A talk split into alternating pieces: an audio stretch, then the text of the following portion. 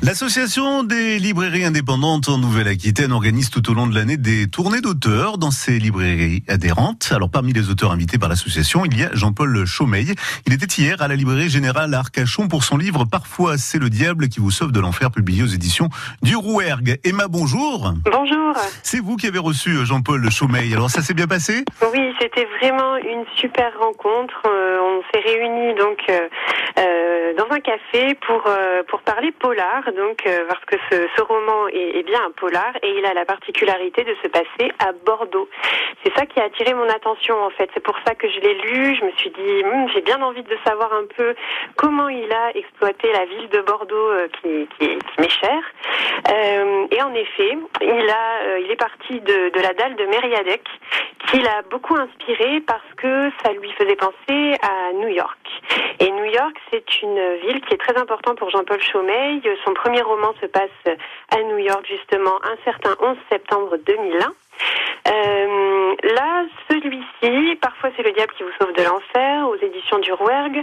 Euh, il, y a un petit clin d'œil justement à ce, jour fatidique parce que le, personnage principal du roman, Boris, a perdu sa femme dans les attentats du 11 septembre.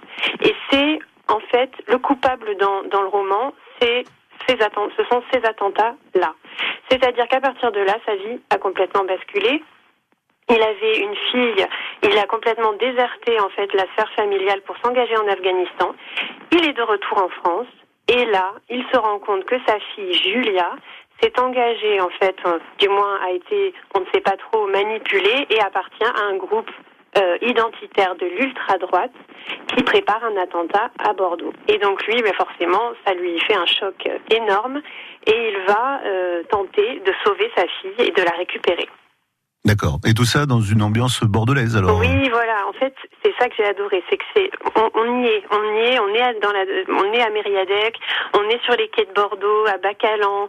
On, on a, il y a un moment même, il part de Bordeaux, il va vers le bassin d'Arcachon. Donc, euh, ravie de lire vraiment tous ces passages en fait où, le personnage principal euh, doit s'exiler pour se retrouver, pour vraiment savoir quelle est la meilleure des, solutions. Parce qu'en fait, les personnages de Jean-Paul Chaumeil, et, on a eu beaucoup de, on a eu une longue discussion hier d'ailleurs à ce sujet. Ces personnages, ils sont ambivalents, ils, sont capables du pire comme du meilleur. Et c'est ça que j'ai adoré dans ce roman, c'est que tous ces personnages ont une richesse euh, qui les fait avancer. Ils ont, il y a des histoires très fortes d'amour, d'amitié. Euh, ça, les rend passionnants et euh, finalement, ça reflète, ben voilà, notre nature à nous. En fait, on se retrouve complètement, voilà, on se retrouve complètement dans ces personnages, bien qu'ils aient une vie euh, totalement euh, différente de la nôtre.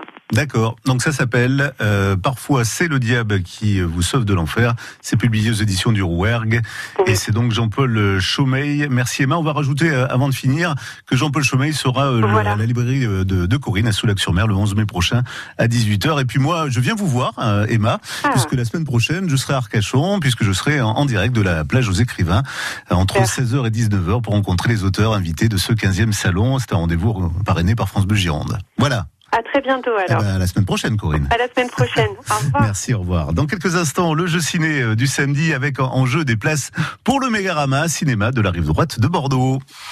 France Bleu Gironde. Écoutez, on est bien ensemble.